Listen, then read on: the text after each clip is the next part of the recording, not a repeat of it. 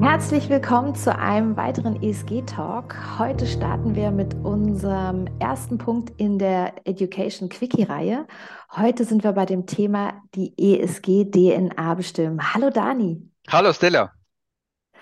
Perfekt. Sondern wir haben ja schon in unserer Einführung gesagt, wir fangen an mit der ESG-Integration, indem wir einfach unsere DNA bestimmen. Das heißt, dass wir von der Geschäftsführung, von den Eignern, von dem Top-Management ganz klar überlegt werden sollte, wie eigentlich unsere DNA aussieht in Sachen ESG.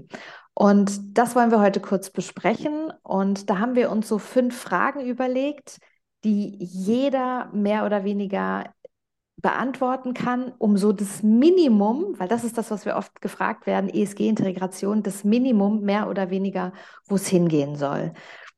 Mm. Dani hat gerade gesagt, Stella, wir müssen uns umziehen. Wir haben immer noch das Gleiche an. Wir nehmen jetzt einfach mal eine Reihe auf. Ähm, und wenn ihr uns per Video seht, dann nicht vergessen zu abonnieren. Wenn ihr uns nur hört, dann stellt euch vor, Dani trägt heute weiß, ich trage heute schwarz. Was nichts zu heißen hat, oder? Nee, überhaupt nicht. Nichts zu interpretieren gibt. Ja, genau, genau, genau überhaupt nicht. Dann lasst uns mal starten, Dani, gleich in die mhm. erste Frage. Hat mhm. sich Ihr Unternehmen bereits mit dem Thema ESG auseinandergesetzt? Mhm. Ich glaube, das ist was ganz Wichtiges, dass diese DNA, die man bestimmt, dass sich ja das wie durch einen roten Faden durch die Unternehmung ziehen muss. Ich weiß, dass viele Vermögensverwalter ähm, ja vielleicht nicht noch nicht so weit sind mit, mit der ESG-Integration. Aber hier geht es wirklich darum, dass man das Management befragt und auch die, wie du vorher gesagt hast, die Eigner befragt. Was wollt ihr überhaupt erreichen mit diesem Thema ESG-Integration? Und grob gesagt gibt es das ist unsere Erfahrung, gibt es zwei Lager. Die erst, das erste Lager sagt, wir möchten einen Beitrag leisten zur ESG. Das bedeutet, wir möchten, wir sehen das als USP, wir sehen das als unsere Pflicht oder auch als unser, ähm, ja, als unsere zukunftsgerichtete ähm, Ausrichtung unseres Geschäfts, dass wir eine ESG-Integration bei uns in der Firma anstreben. Und das Zweite, und das ist nicht überhaupt nicht wertend gemeint, das sind dann e, e, diejenigen, die sagen, na ja, wir sind noch nicht so weit oder wir möchten eigentlich gar nicht ESG integrieren, aber wir sind ja vom, vom Gesetz her auch gezwungen, dahin was zu machen. Und das ist vollkommen in Ordnung. Wichtig ist nur, dass man das klar bestimmt und auch klar innerhalb des Betriebs den einzelnen Mitarbeiter kommuniziert.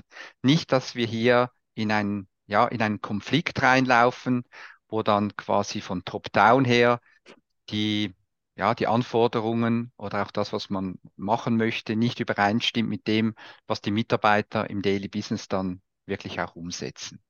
Ja, und ich finde, man kann sich ja auch fragen, äh, habe ich schon ESG-Anteile, also Umwelt-, Sozialanteile und Unternehmensführungsanteile, die für mich selbstverständlich sind? Korrekt. Ja? Vielleicht, vielleicht gibt es ja das schon, oder? Genau, genau, genau, genau. Die zweite Frage, gerade für den Minimumansatz, um einzusteigen, ist, ähm, wie ist die Einstellung der Unternehmen zum Thema ESG? Also manchmal ist es ja auch so in Sachen äh, zum Beispiel Mülltrennung oder dass die Mitarbeiter äh, gefördert werden, vielleicht auch einmal am Tag, einmal die Woche Veggie zu essen, dass wir schon was machen, ohne es zu wissen.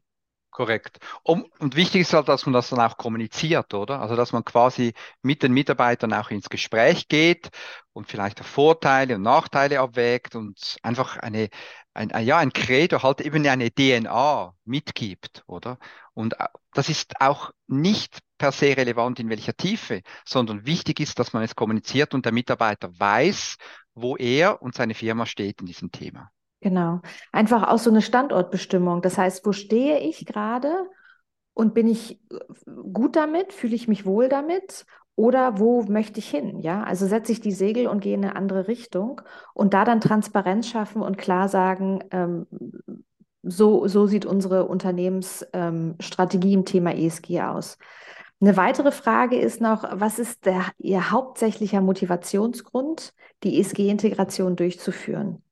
Ja, das habe ich am ersten, bei der ersten Frage schon ein bisschen beantwortet, oder? Es gibt ja vor allem diese zwei Lager. Also ich muss einfach genau wissen, will ich zum Beispiel eine Next Generation, will ich ein Next Generation Konzept machen in Sachen ESG?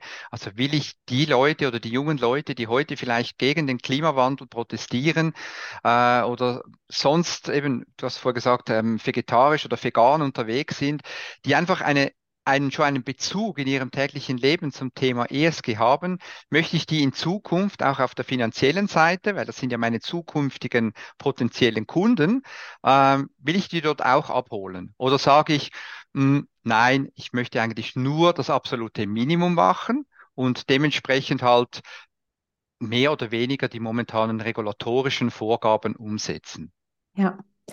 Dann nochmal die vierte Frage, da bin ich vorher auch schon eingegangen. Haben Sie bereits das Thema ESG irgendwo integriert? Ja, also gibt es das schon, weil unser Standard mit einer Selbstverständlichkeit Umwelt, Sozialaspekte und Unternehmensführungstransparenzaspekte äh, integriert. Ja, das, das ist auch ein sehr, sehr wichtiger Punkt, oder? Man muss ja auch aufgrund der Regulierung, muss man ja auch die ESG, also die DNA per se muss man ja veröffentlichen. Also jedes Unternehmen ist gezwungen, in Anführungszeichen, die ES, das ESG-Konzept, kann auch sagen ESG-Leitbild, auf dem Internet zum Beispiel zu veröffentlichen. Und dort ist natürlich ganz wichtig, wenn ich dem Kunden sage, ich mache irgendwas in, in ESG, aber der Kunde das auch im Daily Business, wenn er zu uns kommt, nirgends sieht, Klimaanlage ist voll auf, alle die fetten Autos, nirgends wird irgendwas gespart, äh, überall ist eigentlich, äh, kommt das Wort ESG gar nie vor, dann wird er sich wahrscheinlich schon fragen, hm, das ist Greenwashing. Also, genau, so also ja. Genau, auf, äh, ich sage jetzt immer, das ist ein Greenwashing im legalen Bereich, oder? Also ja, ich, ich erzähle es nicht per se, dass ich das mache, aber ich sehe auch nichts, das dafür oder ja, dafür dieses Thema dann spricht. Und dann ist es ja auch überhaupt legitim zu sagen, nein, wir machen kein ESG, Punkt. Aber man muss es dann äh, dementsprechend halt kommunizieren und auch ähm, dementsprechend die Zielgruppe, in diesem Fall jetzt vielleicht Leute, die sagen, nein, mir ist nicht egal, wie, wie mein Geld angelegt wird, die holt man dann halt nicht ab. Ja, der fünfte Punkt, den wir heute kurz im Quickie besprechen wollen, ist für mich der Punkt, den ich fast am wichtigsten finde. Und zwar gibt es bestehende Wissensträger zum Thema ESG innerhalb des Unternehmens. Und das gibt es mit Sicherheit. Korrekt. Oder? Was meinst du? Sehr viele, sehr viele Leute, vor allem jüngere, ähm, sage jetzt mal Generationen, die auch mit dem ganzen Thema aufgewachsen sind, die machen sich ja auch diese, also die stellen sich ja auch diese Fragen. Die, die, die gehen hin und sagen, warum machen wir jetzt das so? Wieso müssen wir jetzt äh, schwergrämiges weißes Papier einseitig bedrucken? Wieso machen wir nicht äh, äh, alles äh, papierlose Büro, sage ich jetzt mal? Oder so.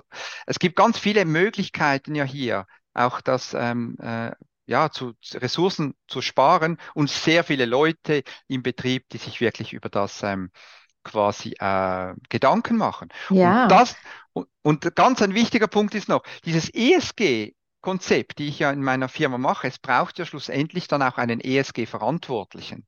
Also mhm. irgendjemand muss ja dann dieses Projekt auch begleiten. Und mhm. normalerweise, das wäre mein persönlicher Rat und auch mein persönlicher Wunsch, sollte das nicht jemand müssen. Also nicht der Compliance Officer oder irgendwie die Stabstelle der Geschäftsleitung oder irgendeiner, der da verdammt wird, auf Deutsch gesagt, um dieses Projekt äh, durchzudrücken, sondern das soll doch jemand sein, der auch eine gewisse Affinität hat zu diesem Thema, der ja. das gerne macht, oder? Der gerne auch einen persönlichen Input gibt in das Ganze. Das wäre natürlich perfekt.